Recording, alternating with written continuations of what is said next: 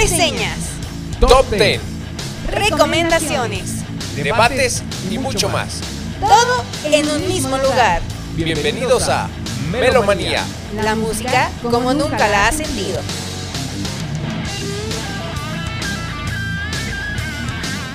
Bienvenidos sean todos a Melomanía, mis estimados radioescuchas, mis estimados televidentes, mis estimados Oyentes. seguidores, oyentes. Hoy estamos bien contentos y bien felipes con tenis, porque hoy es nuestro primer aniversario, mi estimado Oscar, se logró el cometido Un año. un año. Felicidades, felicidades allá también a producción, que nos odia, pero Ahorita están también, saliendo este, confetis aquí como se vale. Sí, nos vamos a poner, ah no, sí, confetis, aquí Co- confetis y como, cohetes. como se vale. ¿no? Ah, Así es, hoy cumplimos un año desde que iniciamos este proyecto, este sueño, un 22 de mayo en pandemia del año pasado. Comenzó todo este pedo de tratar de hacer contenido, hablando de lo que más nos gusta, pero siempre eh, apoyando a las bandas locales, nacionales y en una de esas hasta las internacionales, aportando un granito de arena para publicar, comentar, compartir su proyecto, sus videoclips, sus sencillos, Su propuesta. Así es, mi estimado. Y pues ya nos alcanzó el tiempo, ya se fue como agua un añito. Y seguimos en pandemia. Y seguimos en pandemia, ¿quién lo diría? Pero ya vamos mejor. Ya vamos mejor, ya mejor. mejorando la situación, entonces pues ya es Al menos en este Es cuarto, ventaja. salvo yo, todos ya están vacunados, ¿no? Sí, mira, todo. fíjate. Es barrendero, ya está vacunado. Hay cosas, hay cosas que no se pueden explicar. La ¿Qué? mafia del La poder. mafia del poder. ¿Quién diría que dar clases en la Rulando Calles, güey? La UPSRJ. Y bueno, pues como parte de esta celebración vamos a lanzar un tema a la mesa invisible porque ya no pusimos, ahora nos faltó el mollerín. Vamos a lanzar un tema ahí complejo o un tema de debate, discusión eh, que ha estado pues en la boca de famosos, no famosos, músicos y no músicos, ¿no? El tema de si el rock está muerto, si va a morir pronto, si nunca va a morir. ¿Qué pedo con el rock? ¿Quién quiere empezar? Antes que nada, pues déjenme recordarles, perdón, perdón. A los que es la primera vez que nos ven, que pues, es que no he presentado a los invitados para las personas que no nos han visto antes, ¿no? Aquí a la izquierda tenemos a Abel, Abel, ¿eh? Córtale ahí. A tenemos ver, a. Ángel, que viene desde la hermana república de San Luis Potosí. Ranchuis Potosí ya nos acompañó, Ya nos en, en acompañó en el programa de. Supernatural, desmenuzando el disco de Supernatural de Santana. Y ahora sí, acá a la derecha tenemos al buen Abel, que ya es su Ya quinto es de la programa, casa, ya es de la casa. Ya, ya es este el suplente perfecto. Ya, que, que- que alguien diga, ay, no puedo. Ya. sí. Traemos a la Bel mejor ya. de Pink Floyd. Eh, Sí, no. En, en ese, por favor. Ese, ese, ese trompo sí me lo quiero echar, la verdad. Ese sí, ese sí. Pues el último no llega. Ah, o sea, Ya, ya, ya. ya, Ah, quiere repetir. te- temas extracanchas. No, pero habla- hablar de la banda como, como en general estaría bueno, ¿no? O hay, hay buenos discos de Pink Floyd, I Wish You Were Here. Yo creo que significa más para la banda, banda a banda, o sea, la, lo trasfondo que hay más, o sea, que otras cosas. Incluso de Wall, a lo mejor un disco un tanto sobrevalorado, pero en cuanto a idea, también algo bastante chido. El Animals también hay. Sí, sí, le dice que sí lo escuché. está- no. No, no omitas al Dark Side of the Moon. No, es que hablaron del. Dark Side of the Moon, o sea, el Dark Side of the Moon es punto y aparte, güey. Ok. No vamos a discutir eso. Pero ahora sí, ya presentados todos, ¿quién inicia? ¿Qué quieren aportar a esta? Aguanta, cuando presenten a ver, puedes poner a Troy McClure diciendo, tal vez me recuerden de películas. ¿Cómo? sí. Ok. sí, por favor. tal vez recuerden a Abel de programas como Dark Side of the Moon, ¿Cómo Dark Side of the Moon? Iron Maiden. Iron Maiden y... ¿Cuál era el otro? Ah, el, um, el, ah, el rock en la sociedad, güey. La función social del rock. Exactamente. A ver, creo que es... Entonces era es que estaba pisando el cable. Pero bueno. Pues yo eh, me di a la tarea de buscar frases, ¿no? Va, va, va. Me encontré una de Elvis, ¿no? Y, y igual la podemos usar como, como detonante, ¿no? Dice, dijo Elvis en su momento, no creo que el rock and roll muera alguna vez por completo, porque van a tener que hacer algo extraordinariamente bueno para que tome su lugar. Me parece, vamos, de entrada, voz autorizada. Sí. Evidentemente. eh, eh, eh, yo tengo otra. y Bueno, aporta elementos interesantes, ¿no? había una que es de Eric Clapton, que él mencionaba que ya estaba muerto el rock porque ya todo se había hecho. todo, lo- o sea, en el aspecto de que ya no, ya ninguna banda iba a salir a innovar, ya nadie iba a generar un, una nueva vertiente del rock, ¿no? Pero pues esto lo dijo allá por 1980, ¿no? Entonces, creo que, chavo. Chavo. creo que él se refería más bien a que ya tomando como influencia principal el blues, ya todo se había hecho, pero creo que cuando se abre la puerta del metal en- encontramos un nuevo mundo en, el, en, esto, en este rock, pero es bastante interesante, o sea, ¿qué género va a surgir que pueda crear todo eso? ¿no? Pero además interesante lo que dijo Elvis, ¿no? En su, tendría que surgir algo extraordinariamente bueno para que eso Para ocurra. ¿no? Entonces, es, es interesante su postura, ¿no? Yo, bueno, tomando por ejemplo una frase eh, de Dave Grohl, en una entrevista el, periodista le decía, oye, ¿tú crees que el, rock ya está muerto? Eh, y, y- y le decía, porque pues ahora mucha gente lo que escucha, bueno, al menos en Estados Unidos, ¿no? Es como el hip hop y el trap y todo esto que se escucha en las estaciones de radio. Y Dave Grohl le contestaba, pues yo no creo que muera porque o sea, no necesariamente porque no lo estemos escuchando en, el radio, o sea, lo mainstream, eh, significa que no haya rock. Dice, en cada ciudad hay siempre una banda eh, tratando de tocar en los clubs, tratando de mover su propuesta, de viajar en vans para hacer giras por el país. Entonces, creo que si bien el rock pues no está como en lo mainstream, eh, en muchos países, si no es que ninguno, yo como que sigo esa filosofía, ¿no? Porque hay muchas bandas tratando siempre de compartir su propuesta, de, de hacerla llegar a la gente y siempre en todas las ciudades hay bandas luchando por, por hacerse un lugar. ¿no? Son bandas luchonas. Son bandas luchones. 4x4. Sí, precisamente eso que dices, o sea, no porque no esté el rock sonando como nos gustaría en los 70s, ¿no? En los 80s, o sea, que en toda en la cada estación de radio esté 24/7 no quiere decir que se esté muriendo, ¿no? Simple y sencillamente que es como un ciclo.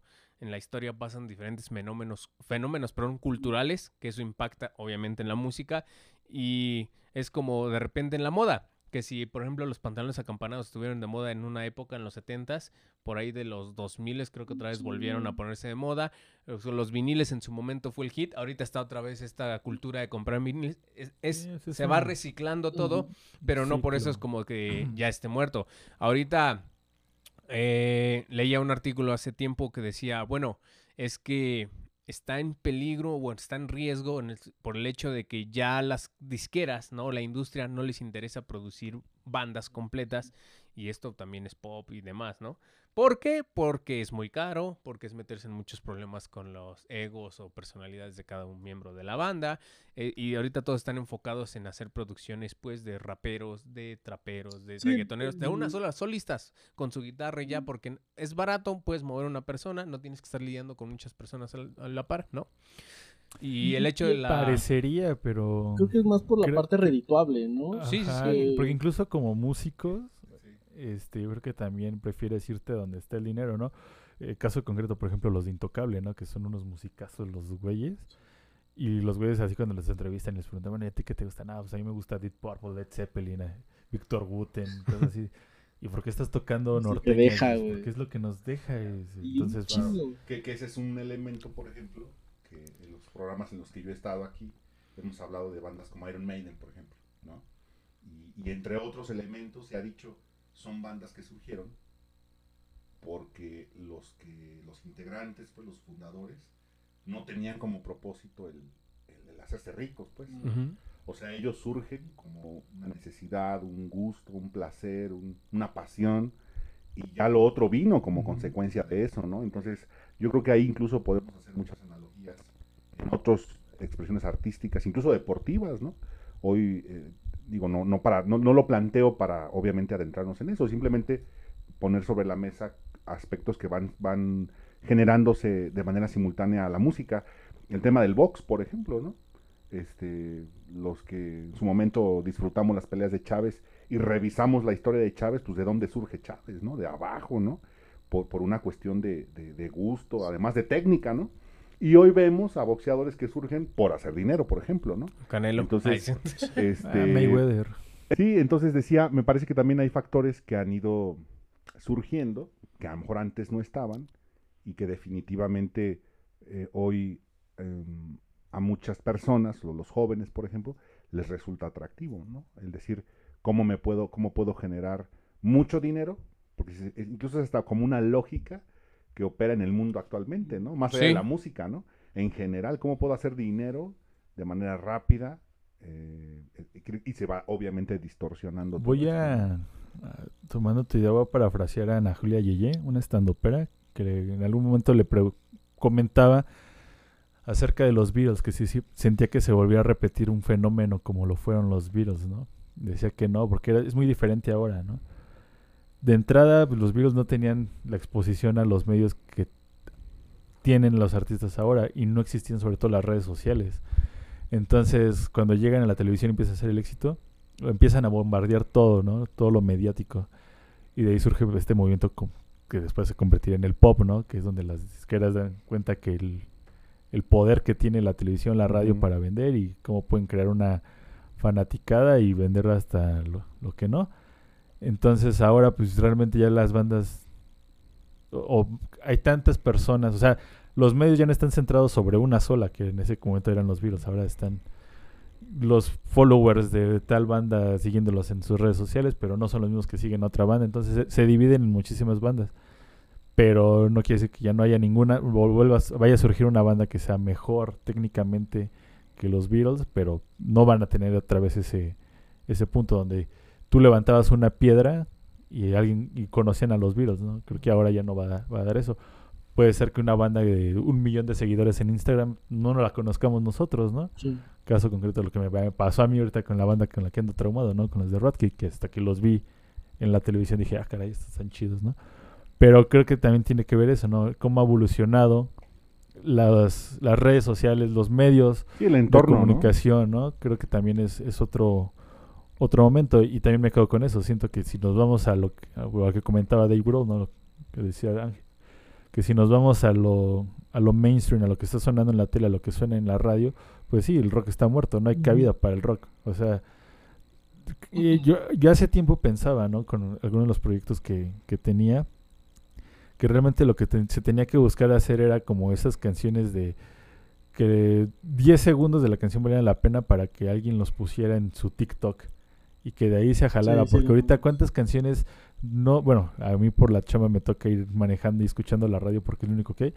Y escuchas esas canciones que hacía fácil te avientan como cinco canciones que dices, ah cabrón, esa parte la conozco. Pues sí, güey, porque te la están reproduciendo a cada rato en los TikToks o en el Facebook o en los en los Reels de Instagram. Entonces creo que eso es a lo que ya se enfoca la- ya la gente ahora, ¿no? A crear un, un éxito ni siquiera de, de una un canción. impacto muy efímero. Sí, exacto. Exacto, ajá. sí, eso. Pues, Entonces- caso como lo que sucedió, perdón, con, con Dreams de Fleetwood Mac, ¿no? El, el cholo este que iba patinando con, con los segundos de Dreams de Fleetwood Mac y se hizo viral y a raíz de eso Fleetwood volvió a no ser popular número uno Exacto. Y que, eso, y que eso es lo que finalmente ahorita, la, digamos, hablando de la población joven, los chavos, es lo que buscan ahora, Sí. ¿no? Es decir, eh, Yo tengo ahí un, un comentario respecto a eso, precisamente cómo iba cambiando. Creo que el último auge mediático grande que tuvo el rock y que revivió a muchísimos muertos fueron estos videojuegos del Rock Band, del ah, Guitar sí, Hero. Sí, sí, sí, claro. Eh, a mí en el 2009, la primera Sí, vez que fui a ver a Metallica, este, me sorprendió la cantidad de niños de, de entre 6 y 10 años que iban, pero prendidísimos con la actitud. Y tú decías, y veías a los papás y los papás, o sea, no sabían que fueran amantes de la, Sí, es- de la música. Entonces decías, esta es la generación que, o es más bien, estos pertenecen a este, a esta oleada que nos trajo el Guitar Hero.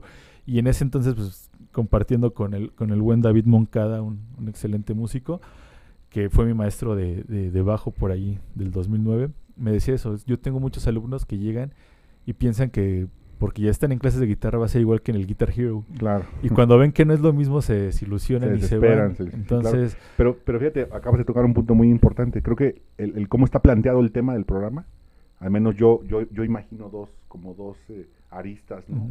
Una es el planteamiento directo, ¿no? Del nombre. El rock ha muerto o está muerto. Eso a mí, o sea, lo imagino como todo ese legado que hay hacia atrás, ¿no? Es reflexionar si eso está muerto, ¿no? Es decir, si nos remitimos a los 50, 60, 70, eh, el primer punto que a mí me gustaría aportar es, eso está muerto y, y esto que tú decías en el 2009 en Metallica, en el Foro Sol, efectivamente muchos niños, ¿no?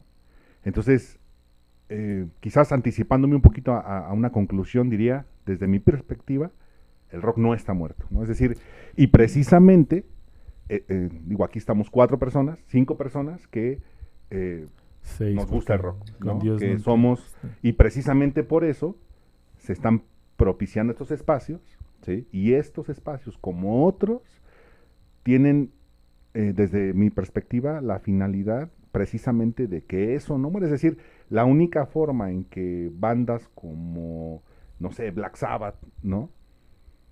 trasciendan en el tiempo, pues es que se sigan escuchando, que se siga hablando de ellas, y me parece que ahí, este, todas estas bandas, ¿no? De los inicios, y no solo de, de- de heavy metal en general, pues, del rock en general, me parece que, que definitivamente, o sea, yo sí me atrevo a decir que esa cadenita es, es imposible que se rompa, pues, ¿no? Es decir, yo provengo de una familia en donde la influencia del rock clásico pues vino de mi papá, ¿no?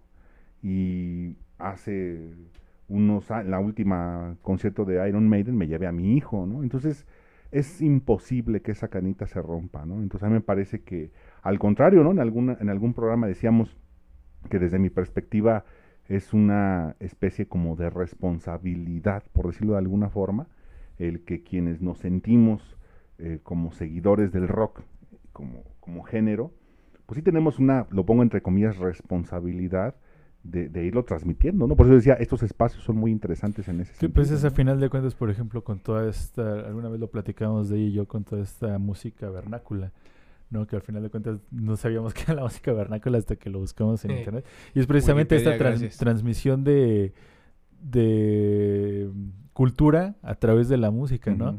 Entonces, así como conocemos, no sé, ah, El guerreque. ajá, o, o- o La sabemos, bamba. Ah, o sabemos algún este alguna característica de alguna ciudad o de alguna algún acontecimiento histórico gracias a la música, o sea, así lo va a pasar con el rock, ¿no? O sea, se va transmitiendo, pero porque transmitimos la música realmente. Entonces, ya esa semilla se encargará de germinar y ver si produce frutos, ¿no? En las nuevas generaciones. Yo siento que en la actualidad se está yendo hacia un lado con toda esta revolución que está viendo social con el movimiento feminista, siento que el rock se está yendo mucho hacia ese lado.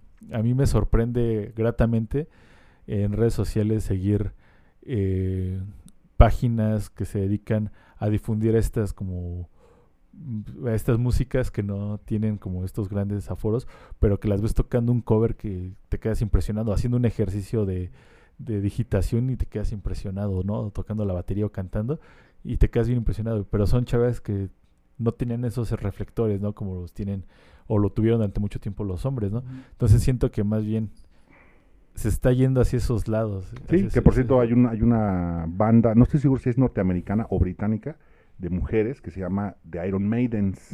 ¿no? Mm, extraordinarias, pues, está en su página de Facebook. Y, y de verdad han acaparado mucho la atención eh, y son buenísimas, pues, ¿no? Son buenísimas. Creo ¿no? que son americanas. Americanas. Creo que no estoy Sí, seguro, sí, pero creo sí, que son creo que son americanas, ¿no? Y, y- Y, y, y mismo ejemplo, había una banda también tributo a Led Zeppelin. Nada más que no me acuerdo cómo se Greta llama. Van Fleet. de, de mujeres. Ah, Greta Van Fleet. No, ah, Drex Zeppelin, Drax Zeppelin, algo así, no recuerdo el nombre. Pero también, o sea, puras chicas tocando. Y cuando tú ves tocar a John Bonham, te quedas así, no mames. En un una pensamiento misógino dirías, ninguna mujer puede hacerlo. Pero cuando ves a la baterista tocando el solo de Moby Dick, te quedas así de, no mames, qué pedo, ¿no? Viví equivocado sí, también. entonces, si te fijas, ya van saliendo como muchas aristas para responder esa pregunta, ¿no? Entonces, la primera, por ejemplo, creo que también, ahorita que decías Metallica en el 2009, Iron Maiden en el 2019, ¿no? Fue antes de la pandemia. Este, Paul McCartney también llegó a dar conciertos aquí en la Ciudad de México. Es decir, creo que también la- las bandas de rock clásico, ¿sí? Who, por ejemplo, hace no mucho vino al Foro Sol. Este, es decir, Creo que también estas bandas, Black Sabbath hizo su gira de despedida, ¿no? Y yo recuerdo que en ese concierto también había muchos chavos, ¿no?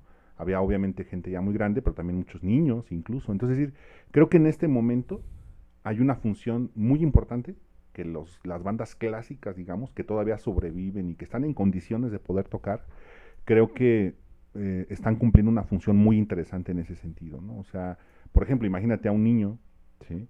Ir a vivir la experiencia de un concierto de, de Paul, por ejemplo, ¿no? Todo lo que implica ir a ver a Paul. pues, digo, nunca se te va a olvidar, pues, ¿no? Entonces, por eso yo decía hace rato, es, es imposible que esa cadena se rompa, ¿no? Entonces, eh, Y- y fíjate que ya hace tiempo, justamente pensando en Paul McCartney, cuando estás ahí en ese momento, o sea, a lo mejor eres niño o ya eres un adulto como yo, o incluso una persona de la edad de mi mamá, eh, estando ahí en, es- en ese momento viendo a Paul McCartney, tú piensas y dices, pues es un concierto más X, ¿no? Pero ya cuando sales del concierto, cuando pasan los años, claro. cuando cuando escuchas hablar de los Beatles, cuando escuchas hablar de Paul McCartney te- y te das cuenta y dimensionas que lo que fuiste a ver fue una leyenda viviente, o sea, alguien que en cuanto fallezca va a ingresar en automático a los libros de historia porque quieras o no hay un antes sí, y un sí, después, claro. tanto en la música como en otros aspectos sociológicos, antes de los Beatles, después de los Beatles. Yo creo que para un niño de a lo mejor 10 años, 12 años que su papá lo llevó, independientemente si es Paul McCartney o Iron Maiden, como en su caso, o Metallica, cuando dimensionas eso, yo creo que también te surge esa inquietud de decir, ¿qué fue lo que vi entonces, no? O sea, no fue un concierto nada más, fue una leyenda, ¿no? Los Rolling Stones, ¿no? Entonces, si de ahí surge una emoción de decir, no mames, yo quiero hacer igual de grandioso, ¿no? Quiero que a lo mejor en un futuro un, un padre lleve a su hijo a escucharme tocar, ¿no? Creo que es la forma en cómo No, podemos... ahora, qué mejor ejemplo que los Rollings. ¿no? Nunca van a morir esos güeyes. No, no se mueren, güey. Exactamente, creo que la respuesta... La Entonces pregunta ya este programa ya lo acabamos. Si el y rock está muerto es eso. Mientras vivan los Rolling No, no hay pedo. Ahí están ya. los Rollings, o sea, mientras nunca se van a morir. Stones y esos- Ozzy Osbourne sigan se- vivos. Se bañan en formol, lo que Sí, pedo güey. esos, güey. El alcohol los mantiene. Ahora yo les, yo les tengo otra cuestión. Vamos a ver el otro lado de la moneda porque hemos estado hablando que sí, evidentemente es muy difícil que muera por esto que comentas de la transmisión. No. Ya se hace por costumbre o de esta cadenita de padre-hijo y demás. Pero ¿qué pasa del otro lado? Así como decimos, malditos punks arruinaron el punk. Por ejemplo, hay un personaje en la industria que a veces dice cosas acertadas y a veces puede decir puras estupideces, que es Gene. Simmons. No, no tan, no tan famoso.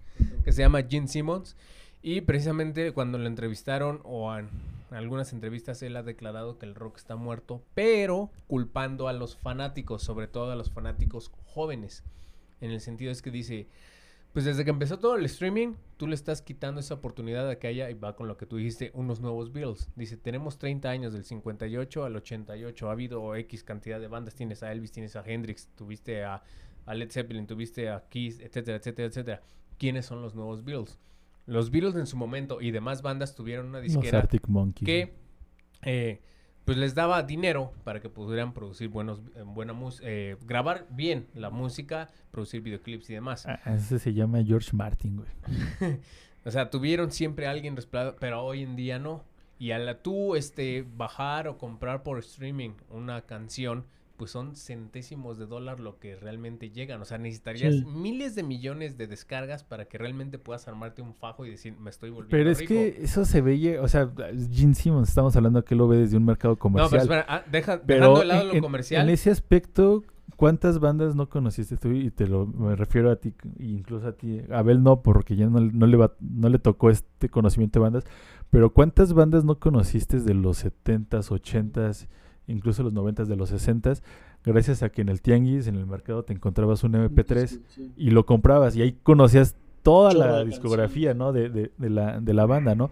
Entonces, creo que en ese aspecto comercial, más bien, es, es sí y no, ¿no? O sea, gracias a que hay esta accesibilidad ya a, a que a la facilidad de adquirir las cosas, creo que puedes descubrir muchas grandes No, cosas. no, sí, estoy concuerdo. Que ese dinero le va a llegar a la, a la- o se va a ver reflejado en, en las cuentas bancarias de la banda hasta que se presenten en esa ciudad y ese cuate que descargó su discografía los vaya a ver y pague su boleto Correcto. para verlos.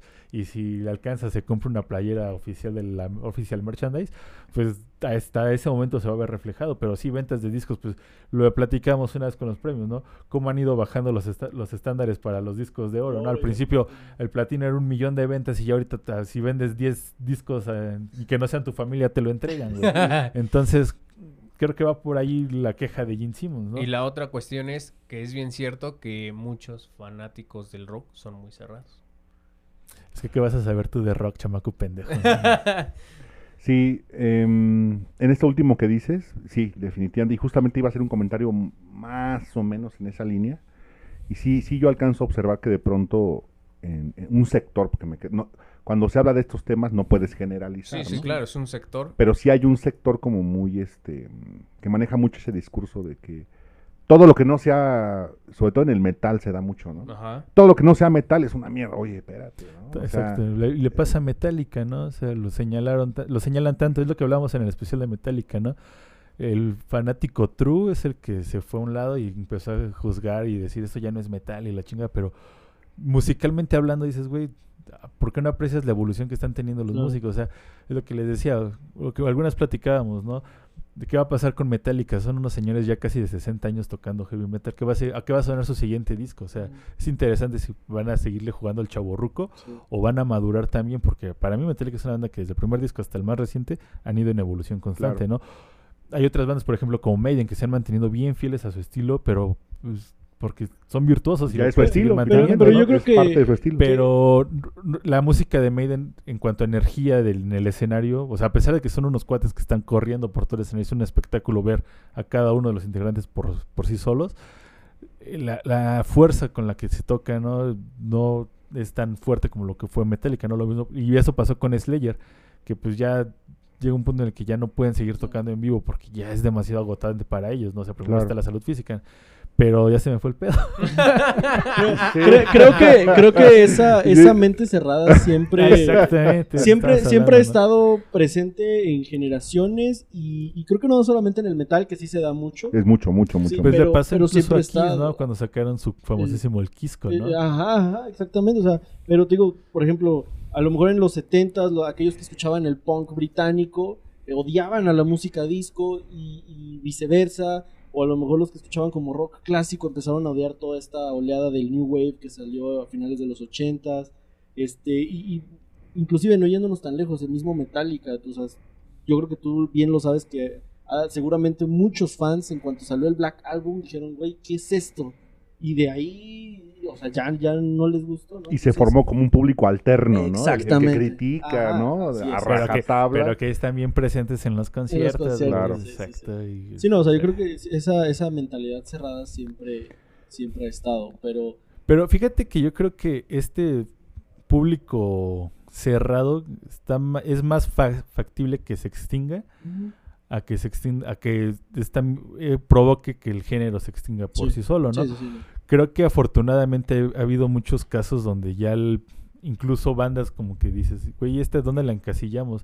Creo que la- las nuevas generaciones de música están buscando romper esa de a huevo me tienes que encasillar en en que soy género. rock, clásico, vegetariano progresivo. Exactamente, ¿no? Industrial. O sea, Industrial. creo que vamos a llegar a un punto en el que, güey, ya simplemente es Rock güey. sí, Ya no le busques más, es rock, güey. Y yo creo que ya estamos ahí, ¿eh?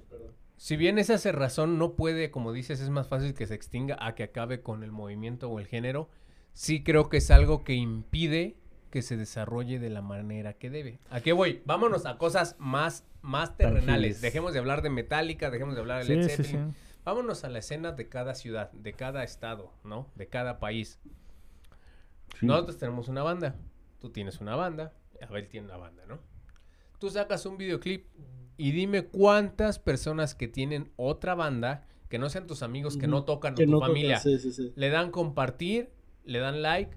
Mira, yo te puedo decir, tengo en la mayoría de mis contactos en Facebook que di- conozca directamente o no, vamos a ponerle 500 Ya, personas. ¿no? Un promedio. Y de esas 500 personas, a lo mejor 350 son músicos. Que yo haya visto o tocado eh, en una banda, o sea, es independiente, son músicos. Cuando yo subo algo de mi banda, de esos 350, si me va bien, si así, si me va bien, cinco güeyes le dan like y esos cinco güeyes son con los que más he frecuentado en teoría, que son músicos. Le dan like, ya no dejes que compartir, le dejan me divierte, me encanta, Sí. algo. Cinco de esos 350. Entonces, esa cuestión de egoísmo, de, de no sé, de envidia, de celo, es lo que en lugar de construir para ir hacia adelante, es lo que nos hace como cangrejos. Frenar. Nos vamos fren- nosotros mismos nos vamos metiendo el pie, es como ese meme del güey que va en bicicleta y mete el palo en la rueda, ¿no? Y se dan la madre. Exacto, era lo que, de hecho, no sé, meme aquí. no sé si te, si, si te acuerdas cuando recién eh, nos conocimos, platicábamos de eso, ¿no? O sea, el chiste es que en lugar de que se arme un- una, una camada de bandas del mismo, de una misma ciudad y salgan a flote y otra camada de otra ciudad salgan a flote y, se, y convivan, creo que este celo, esta envidia es lo, lo mismo que no ha permitido que grandes bandas sigan adelante, ¿no? Y es lo que hacían bandas a- de las bandas grandes, es lo que hacían. Es como si dice la banda de él, la banda tuya y la mía. Güeyes, ¿qué les parece si entre los tres sabemos que nosotros no podemos dejar nuestro trabajo para dedicarnos porque no nos da? Ojalá en algún momento pase algo y nos dé para decir, ¿sabes qué? A la, a la chingada mando a lo que me dedico me voy a dedicar a la música y de eso voy a vivir. Qué chingón. Pero, si tú tienes tu banda, tú y tú y yo la mía, ¿por qué no decimos, güeyes, hay que pagar una van y vámonos de gira cada fin de semana nada más, este, por un mes? Es decir, hoy tocamos en, este fin de semana nos toca San Luis, la siguiente la Ciudad de México, la siguiente Guadalajara y cerramos en Querétaro. Tres bandas de Querétaro que van cada fin de semana de manera que el- de lunes a viernes trabajes Y y el resto de días te vas con esas tres, te va a salir más barato el hospedaje, la gasolina, todo porque estás cooperando entre más personas, ¿no? No se hace, güey, es como, ay, mames, yo voy a ir con mis compas o yo ya tengo así. Eh, No hay ese sentido de convivencia que puede hacer que generes un producto, un concierto chingón que va a beneficiar a las tres bandas en cuestión y que vas a hacer que se siga moviendo esta cuestión de la industria local, que es lo que está más mermado por las grandes disqueras y todo, y que a fin de cuentas pues es rock y sigues haciendo tu rollo, ¿no?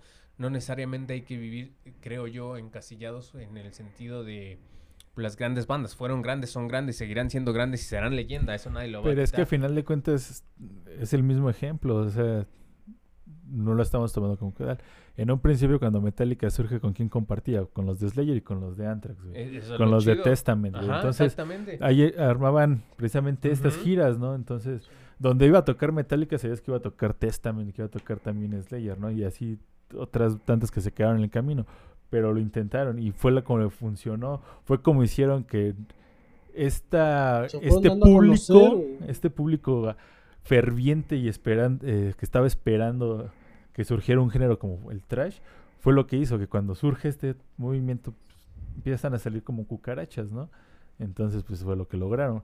Pero sí, creo que también ese, ese celo es lo que está matando a la escena local, que a la vez pues, es la que no permite que surja más allá. ¿no? Surjan unos nuevos Beatles, surjan un nuevo Metallica, surjan un nuevo lo que quieras, porque si estás pise y pise, te estás metiendo tú el pie, nunca va a haber algo más, que es lo que siempre la gente que no le gusta el rock o que es desertora, es el donde apunta, ¿no? Es como de, sí, güey, pues tienes este a la banda que tú quieras ahorita de las grandes que todavía quedan.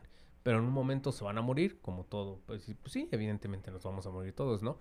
Y es donde entonces ya ahí se va a acabar, es a donde apuntan. Cuando las, nuestras grandes leyendas comiencen a caer, ahí ¿Quién va a termina el rock, ¿no? Es, don, es lo que dicen los desertores del género. Sí, de hecho somos una generación que nos va a tocar ver eso. ¿Correcto? La, muerte de las grandes leyendas vivientes del rock. O sea, eso, eso nos va a Sí, tocar somos verlo. esa pues. generación, Sí, definitivamente. sí, sí. Pero, pero Eh, no, adelante, adelante. Yo, yo al respecto sí coincido, ¿no? Creo que este tema de, digo, ustedes que tienen una banda que les toca ver más de cerca esta cuestión de, de- de la envidia, del, del no somos un grupo, de, de me, re- me refiero frente a otras bandas, de por qué mejor no hacer un, un festival. de- colectivo.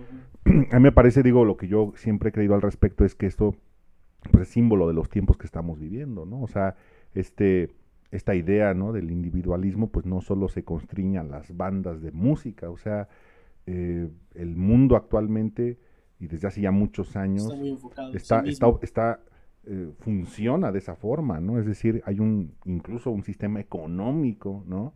Que, que va fomentando esa idea. va- el sistema económico que actual fomenta la idea de que, de que tú puedes darle al de al lado, ¿no? Para poder subir, ¿no? Y poder llegar a, escalonar o poder, este, incluso los estándares, ¿no? Que se manejan, ¿no? Respecto a eso. Entonces creo que, pues de alguna forma eso va mermando también en, en ese sentido. Es decir, creo que, y eso implicará a lo mejor otro tipo de análisis, ¿no? Más sociológico, eh, etcétera, etcétera. Pero de alguna manera el rock, pues no es ajeno a esa Sí, situación. es es más, reflejo. ¿cuántas veces no hemos dicho aquí en este espacio? El rock está íntimamente ligado con el caminar de toda esa estructura política, económica, Sí, sí. etcétera, etcétera, Y el rock ha ido caminando de manera alterna a eso. Es más, yo no diría ha ido caminando alterna, ha ido caminando de manera alterna, pero también picando un poquito, ¿no? Sí.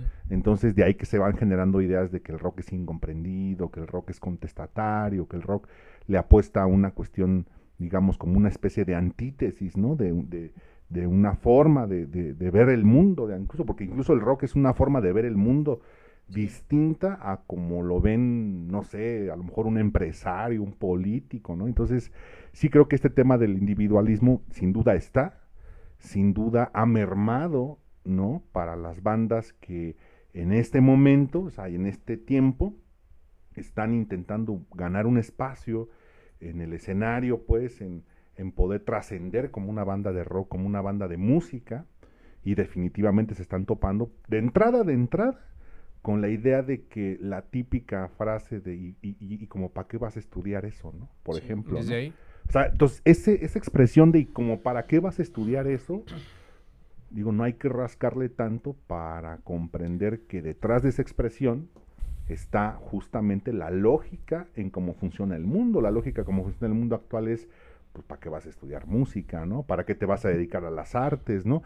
La, la Facultad de Bellas Artes de la UAC, ahora que recién empezó la pandemia, cuando empezó la pandemia, cuando estábamos en el confinamiento más, eh, más eh, Estricto. estricto, hizo una publicación en Facebook muy interesante porque palabras más, de- la facultad dijo algo así como no que no, ¿sí? O sea, como diciendo, ahora que estamos obligados a estar confinados, las artes o las expresiones artísticas han sido la válvula de escape para muchas personas que le batallaron a lo mejor un poco más con este asunto del confinamiento. Entonces, de alguna manera, eh, este, esta- este pronunciamiento de la Facultad de Bellas Artes deja entrever justamente eso, ¿no?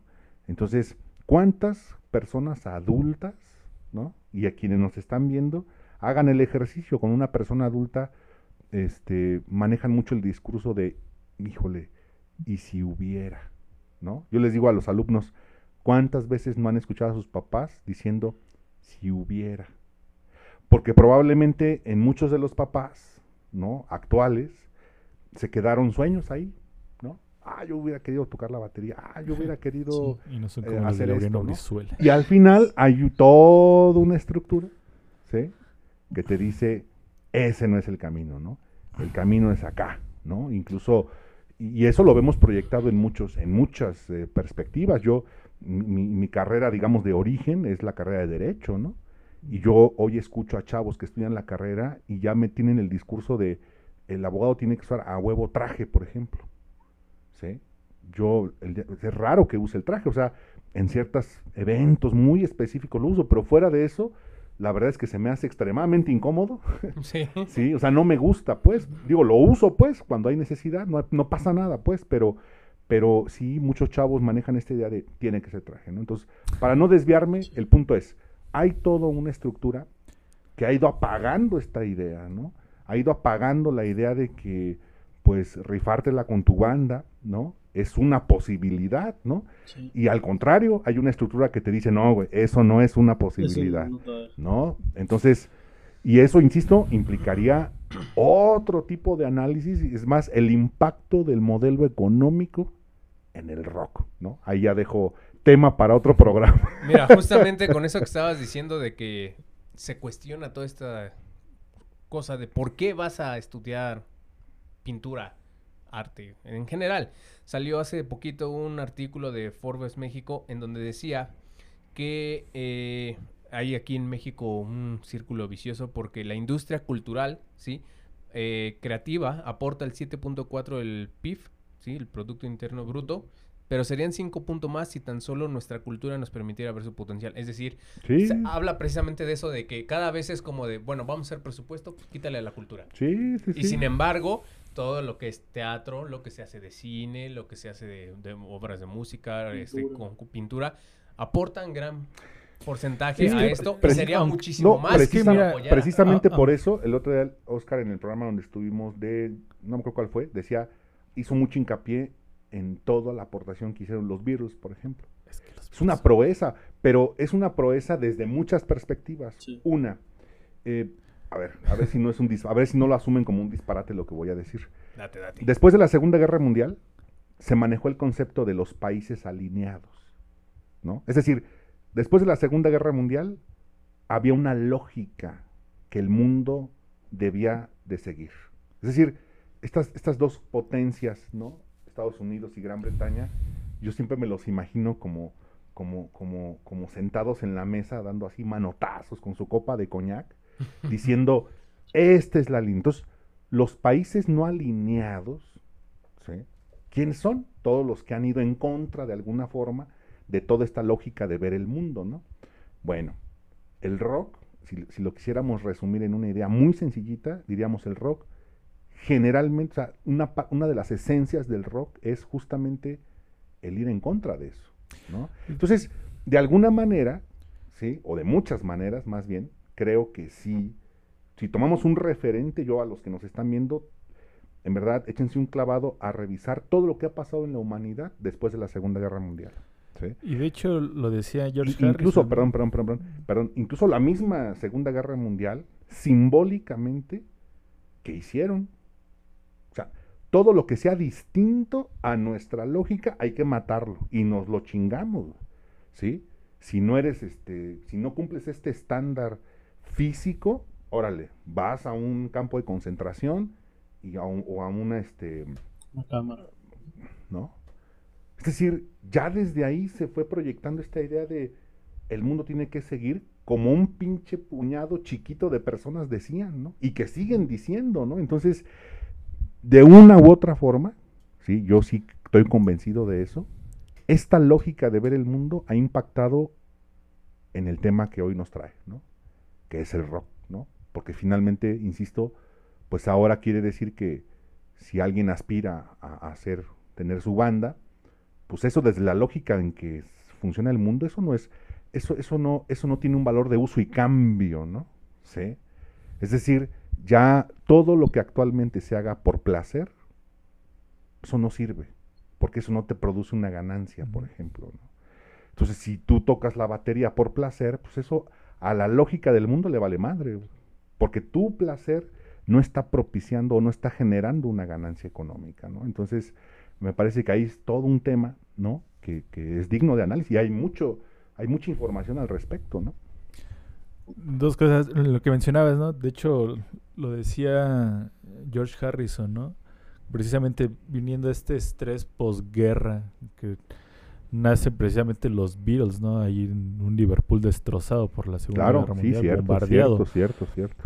Eh, al tiempo decía George Harrison, el mundo se quería volver loco, o sea, ellos ya no querían seguir sobre estas líneas que les estaban obligando Claro. a seguir y pues nosotros, paréntesis, los Beatles, simplemente fuimos una excusa.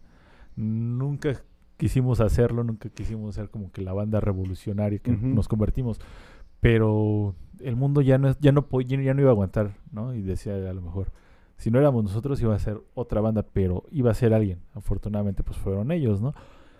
Y lo que tú comentas, lo que comentan, ¿no? O sea, se le demerita a esta parte cultural como se le demerita a la parte deportiva o la parte, eh, no sé, estos que le llaman, ma- le, mal le llaman hobbies, ¿no? Produ- eh, los artistas que se dedican a su arte y que generan un- una ganancia o que generan economía, pues sí generan el, ¿qué dijiste? El 5 punto y algo, ¿no? El 7.4 me parece. 7.4. Pero imagínate todas estas personas que tienen un trabajo de oficina, un trabajo este, bajo- detrás de un escritorio o un trabajo que no fuera tan demandante el trabajo y que te diera chance de llegar no sé, a tu casa a las 4 de la tarde y que tuvieras la libertad o vivieras en un mundo donde pudieras darle a tu proyecto de rock, ¿sabes? ¿Cómo llegarías al día siguiente a la oficina? Súper relajado, sin estrés, sin nada y serías más productivo. Entonces, independientemente, aunque tu función económica no sea el rock, ¿cuántas veces después de un concierto no regresas a tu trabajo, incluso a tu casa, con unas ganas impresionantes porque vienes con toda la energía, con toda la... Ah, vienes con toda la adrenalina y eres más productivo, ¿no? Hasta estás de buenas y hasta... Ahora sí haces el quehacer, ¿no? Ahora sí lava los trastes. Ahora sí lava los trastes y trapeas sin que Osiris te esté... Digo, pégame, pégame, ahorita Este, trapeo, no pasa nada. exactamente, ¿no? ¿Cómo se vería reflejado en, e- en esta parte de la economía si hubiera estas oportun- oportunidades, si este mundo la, laboral y económico en el que nos han impuesto no fuera tan demandante como para que tú cerraras?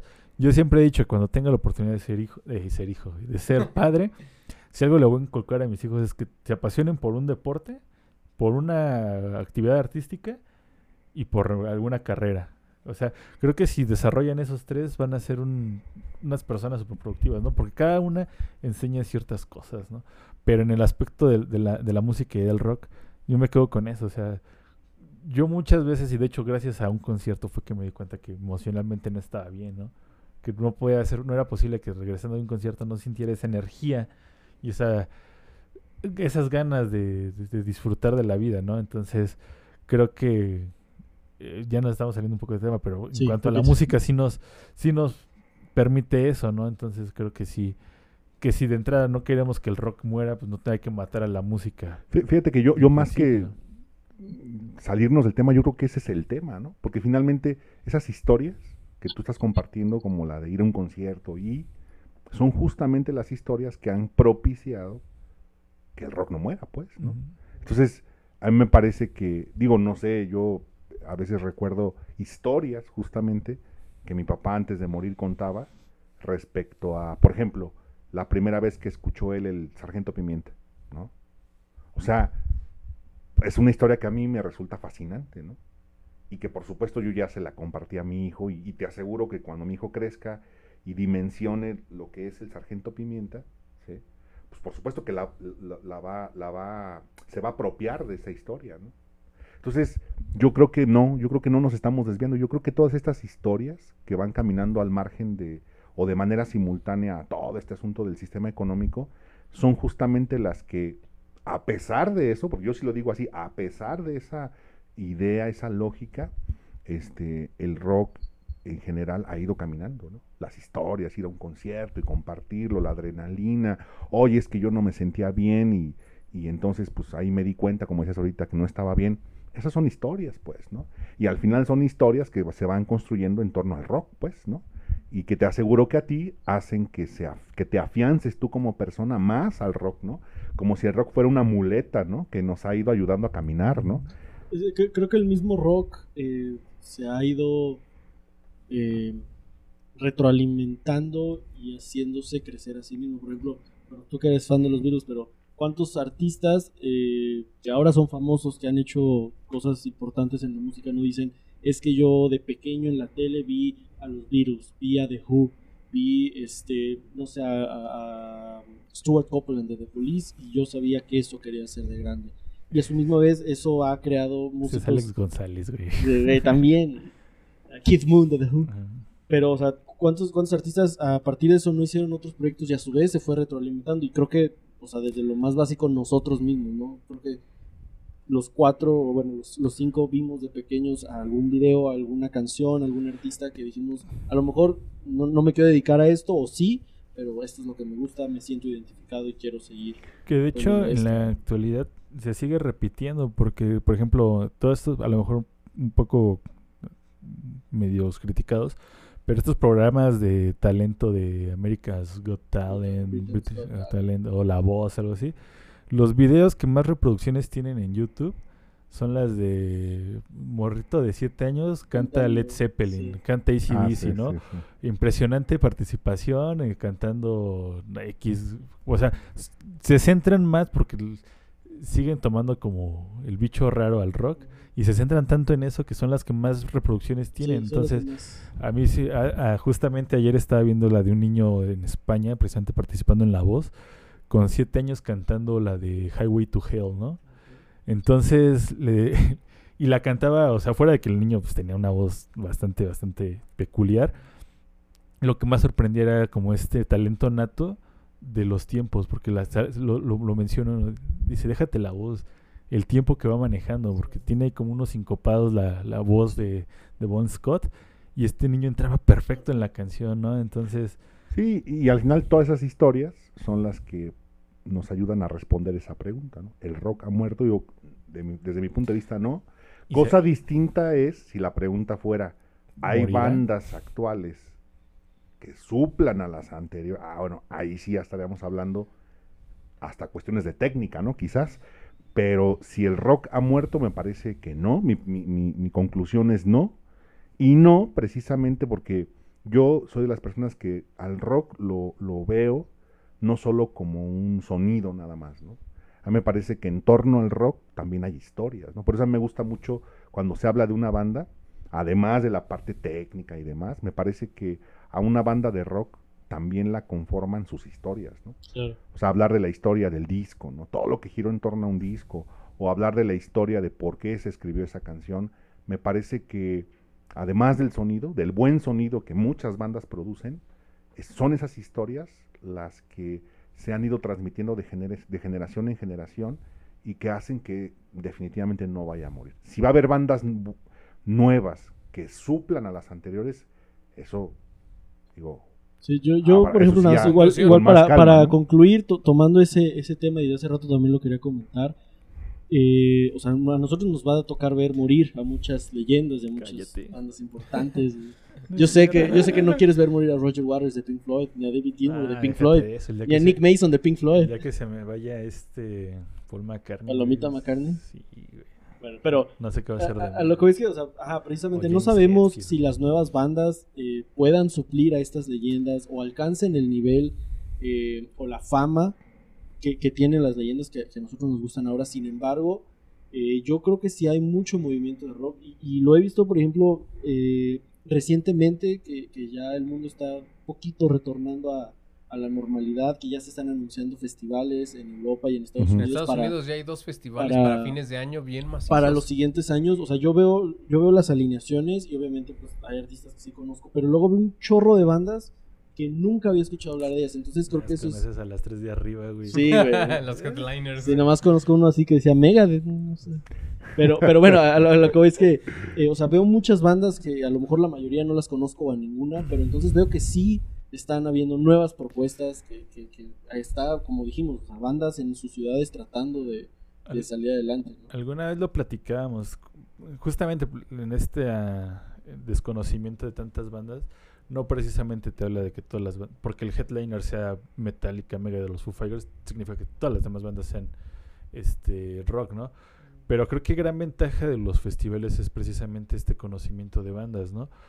Eh, y a lo mejor presentas a un artista que toca hip hop, ¿no? O R&B o cosas así, y su público va a verla, pero justo antes de ella, en ese mismo escenario, se presenta una banda súper ponchada y mínimo cinco personas que no las conocían se le van a salir encantadas con esa banda, ¿no? Entonces es una ya una ganancia para ellos, ¿no? Yo creo que difícilmente va a morir el rock, independientemente de si llega a morir los tres miembros vivientes que quedan de Pink Floyd, los dos que quedan de los Beatles, los cuatro de Metallica, etcétera. ¿Por qué? Porque eso ya, quedaron, ya su obra ya quedó, ¿no? O sea, Para la posteridad. para la posteridad, ¿no? Eh, y te lo pongo de esta forma, ¿no? Yo cuando nací tenían 20 años fácil que se había publicado el último disco de los Beatles. Ya no era una banda activa y aún así se convirtieron en mi banda favorita, ¿no? Y lo mismo va a pasar cuando crezcan mis hijos y escuchen las canciones de los Beatles, ¿no? Se van a, les van a encantar tanto que van a seguir sonando y la obra ya quedó, ¿no? Es como Sí, te vas a impactar con esos discos como, como la gente se impacta cuando, Cuando ve recién la- salieron. Cuando, ve una pintura de. Leonardo da Vinci, ¿no? O cuando ve una escultura, ¿no? O cuando ve la Capilla Sixtina. Porque son obras. Ya están plasmadas cuentas, ¿no? ahí, Están claro. plasta- plasmadas, ahí están, y ahí van a quedar para la posteridad. Y como tal, a lo mejor el momento en el que dejen de estar físicamente, se les va a colgar en museos, ¿no? Como Sí. lo que decía Bruce Dickinson, ¿no? Los museos son para gente muerta, pero para que la gente viva aprecie, ah, ¿no? Sí, claro. Entonces, creo que va a pasar eso y mientras y mientras no se acabe el mundo y se siga reproduciendo eso y donde y como decía algu- alguna vez Bob Rock, productor de, de- de mu- de música, que así caiga un meteorito o haya una guerra nuclear y toda la humanidad existe, rock. Hay una guitarra va a haber una cucaracha tocando un riff Sí, y va a seguir existiendo el rock. Ah, entonces, creo que en muchos aspectos este, genera- generacionales, incluso de desarrollo de las personas, por, por, por pura evolución el rock no va a morir. Sí. Sí, yo también, yo tampoco creo que vaya a morir. Bueno, cuando me hacen la pregunta, ¿no? Yo siempre les contesto. Bueno, ¿tú cómo ves el rock? Hay tres maneras que puedes ver el rock. La primera, como una moda. En el sentido de que nada más porque, pues hoy, este, no sé, salió Bohemian Rhapsody y todo lo que suena es Queen, ¿no? Eh, eh, tú sin saber nada vas a traer la playera de Queen y bla, bla. O porque de repente, de repente quieres ser rebelde y este y ahorita quieres este molestar a tus papás y te da una, no sé, eh, 15 días, un mes, dos años, eh, esa rebeldía y ya, ahí muere tu etapa. Y entonces, si lo haces por moda, evidentemente, pues creo que sí va en un punto para ti como persona a morir el rock. Sin embargo, hay otras dos. Como forma de vida, ¿sí? O como, eh, como cultura, como una expresión artística.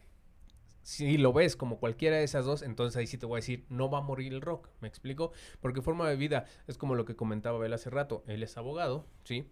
Y no por eso trae el traje todo el tiempo, ¿sí?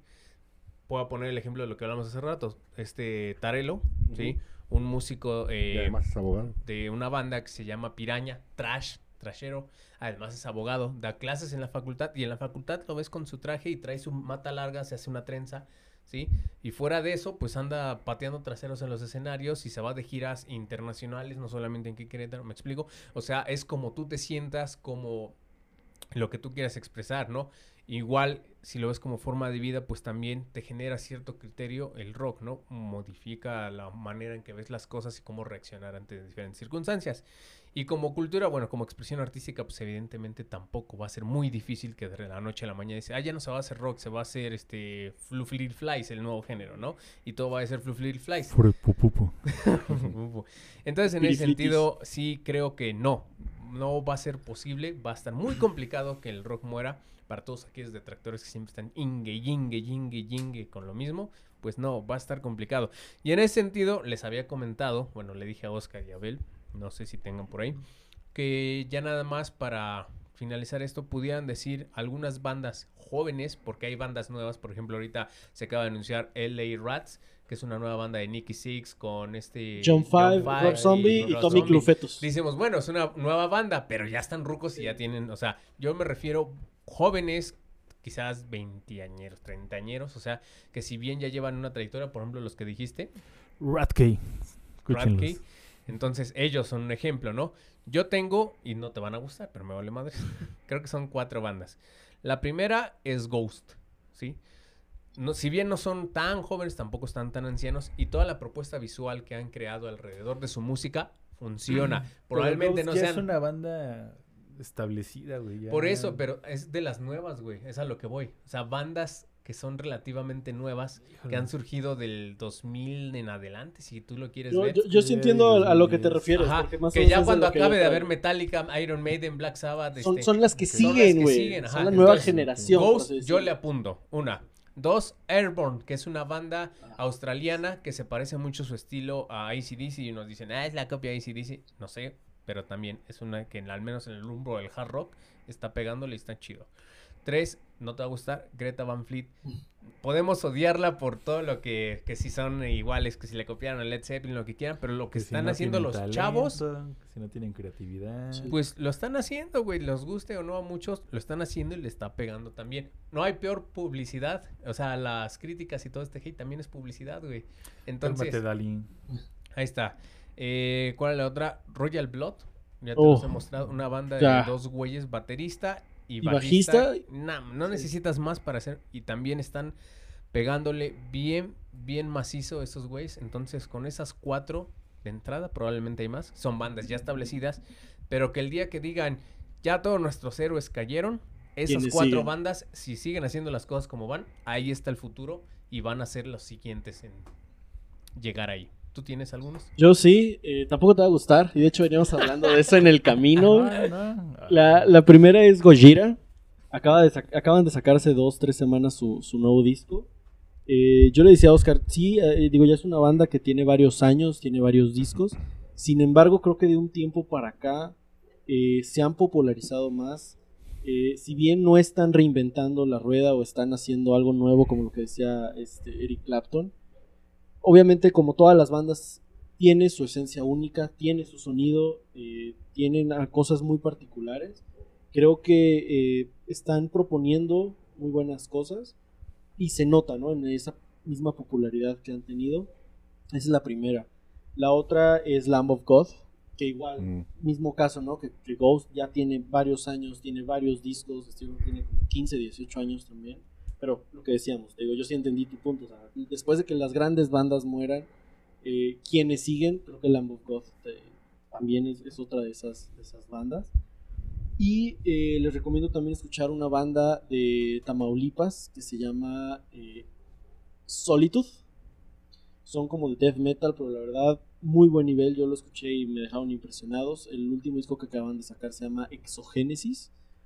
Y la verdad, suenan muy bien. Entonces, yo creo que eh, o sea, son este tipo de bandas que, son las que las que vienen, ¿no? A, no a suplir, pero Sí, van no, a quedar no, en lugar. Porque, eh, retomando un poquito lo que decía ahorita del, del cartel, ¿no? Eh, por ejemplo, hablando de un festival exclusivamente de, de rock, ¿no? A lo mejor un Notfest, no sé. A lo mejor los principales, los, los headliners son esas leyendas de las que hablamos. Y todas las otras bandas que no conozco, en algún momento, tal vez de la historia, va a llegar eh, el punto en el que en los carteles veamos a puras bandas nuevas o a bandas de estas siguientes generaciones, pero ya no veamos a un Ozzy Osbourne, a un Judas Priest, Sí, van a a un el Metallica, recuerdo nada más, a un ¿no? Megadeth, ajá, porque ya no están.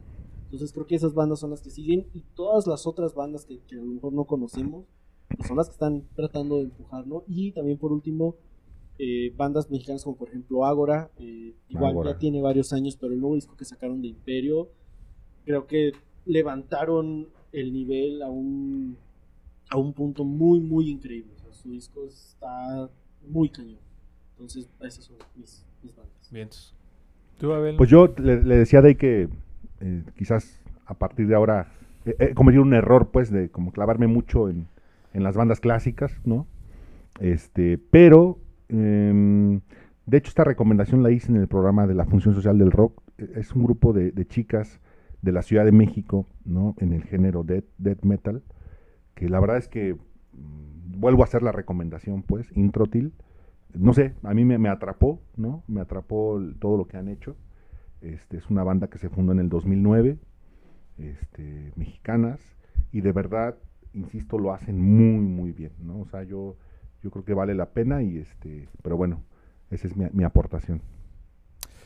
Pues en ese aspecto de cuáles son los siguientes, creo que ya están bien establecidos, ¿no? O sea, cuando ya no haya un Metallica, un Judas Priest, todos estos creo que la, a la cabeza, de hecho para mí son los nuevos Beatles, en todo el aspecto, los Arctic Monkeys, ¿no? A lo mejor ya no están haciendo cosas tan rockeras como antes, pero están evolucionando, siguen evolucionando como músicos, y eso siempre va a ser muy interesante, ¿no? Al final de cuentas, yo la gran queja que tengo con muchas bandas y a lo mejor donde me podrían tachar de tú que sabes de rock chamaco pendejo es en ese aspecto de que cuando ya suenan todos iguales ya no creo que no hay una propuesta. Pero cuando identificas una banda desde el primer riff o con la voz o con a los 10 segundos de escuchar creo que esas son las bandas que vale la pena. Radkey creo que es una grandísima banda que me sorprendió pero creo que no va a pasar más de ellos porque no tienen los escenarios que tiene un Greta Van Fleet se me hacen infinitamente mejor los de Radkey pero creo que, por ejemplo, los Arctic Monkeys, los Kings of Leon ya tienen ese lugar generacionales. Y tengo tres bandas que creo que van a ser las sobresalientes. La primera, una que se llama Ritual Animal, que es una banda queretana que apenas está empezando y está haciendo las cosas bastante bien y suena bien machín, bien intenso. La segunda, Inheritance, una banda de thrash metal que está haciendo las cosas impresionantes a pesar de que tienen bastante, bastante tiempo Impresionante. impresionante, a pesar de que tienen bastante, bastante tiempo ahí tirando la hueva. Y la tercera es Harris. Creo que. Creo, creo Bien, que. bien bajado ese balón. Creo que. Creo que. Sí. Creo que este también ahí ofrecen una, una propuesta que se sale de lo común en la actualidad, ¿no? Que no es ni death metal ni es eh, pop rock, ¿no? Creo que están están en ese en ese hueco que la gente necesita. Eh, ¿Qué tienen en común estas? Que son tres bandas en las que toco. Entonces, para mí el futuro del rock no es que sea yo, sino simplemente Claro, son los claro. proyectos en los que estoy participando. La Porque- aportación. ¿no? exactamente. Entonces, con eso me quedo. Y para terminar, a pesar de que el rock a lo mejor ahorita esté un tanto inquieto por otros géneros como es el travel reggaetón, el pop, el- la balada, e- etcétera, etcétera. Me quedo con la frase y por eso me tomé la libertad de ir a agarrar el, el cuadrito de la portada de Life, After Death. Me quedo con la primera parte del- del- de la frase que aparece ahí en la, tumba, ¿no? No está muerto todo lo que yace eternamente. Entonces el rock está en ese, en ese... Podría parecer que está yaciendo eternamente, pero no está, eso no significa que esté muerto, ¿no? Ahí anda. Pues vientos. Pues aquí terminamos este especial de aniversario, esta mesa de diálogo. Felicidades por ese dedicado- año. Gracias, gracias. Dedicado precisamente al rock, algo que nos apasiona también aquí en los presentes en esta habitación. Y que bueno, esperamos haber resuelto, contestado algunas inquietudes que seguramente algunos de nuestros escuchas nos eh, alguna vez les ha pasado por la cabeza, ¿no? Muchas gracias a ustedes por habernos seguido durante todo este año. Gracias por mandarnos sus canciones. Gracias por compartir los videos, comentar, reaccionar a ellos. Eso pues eh, quieran o no, a nosotros nos sigue motivando a hacer material de más calidad. Recordaremos que nuestro primer este video ahí a distancia, ¿no? Con el audio todo cortado y de repente ahí metiendo la pata cuando entrábamos o salíamos, ¿no? Pero ahora ya estamos juntos, estamos tratando de meter nueva tecnología precisamente para que todo salga, lo vean y lo escuchen mejor. Estamos ya metiendo a partir de este viernes, ya inició nuestro primer padrino, Dispersión Eléctrica, con entrevistas a bandas. Ya también se grabó una que se va a estrenar este miércoles, espérenla. Y vamos a seguir entrevistando a todas estas bandas que vayan sacando, pues, este nuevas cosas, sencillos, videoclips o simplemente por el hecho de que, bueno, hay que dar a conocer de otra manera, ¿no? Más íntima quizás, otros proyectos musicales que valen la pena. Entonces, si ustedes tienen su proyecto, si son solistas, pónganse en contacto con nosotros. Podemos agendar una entrevista, aparte de promocionar en nuestras redes y en el podcast eh, su material que vayan sacando conforme pues va avanzando la vida. Muchísimas gracias, gracias a Osiris Torres allá en la edición que se rifa, los desvelos, Mm. los regaños, las miradas feas. Esas no faltan. Muchas gracias. risas no. Ah, no, sí. Muchas gracias, Abel, por ser aquí ya de la casa. Muchas Gracias Ángel, por haber venido de Gracias. tan lejos a este programa de aniversario. Gracias, Oscarito, porque También vengo de lejos, güey. Confiaste. Desde la Confiaste en hermana este- República de Cerrito, Colorado, güey, no mames. Ya tienes que pagar caseta, güey. Es que, pues, de hecho, sí. Sí, güey. Si me vengo por el libramiento, tengo que pagar una, güey. Gracias por haber confiado en mí, en nosotros y en este proyecto para pues, hablar de lo que más nos gusta. Sin, sin tu participación aquí, pues no hubiera sido tampoco posible porque pues necesitamos a alguien que sepa más que otro en el... Ah, Y aparte soy el, El que diálogo. escribe el... ¿Cómo se llama? La escaleta. güey. Uy, sí, no sabes, güey. Muchísimas gracias, melomaníacos. Nos vemos la siguiente ocasión con otro tema. Recuerden, consuman di- eh, música, compren discos y súbanle a todo volumen. Bye bye. Melomanía, una producción de DAF Media. Gracias por sintonizarnos. Recuerda que tienes una cita todos los lunes a las 8 de la noche por Facebook, YouTube y Spotify.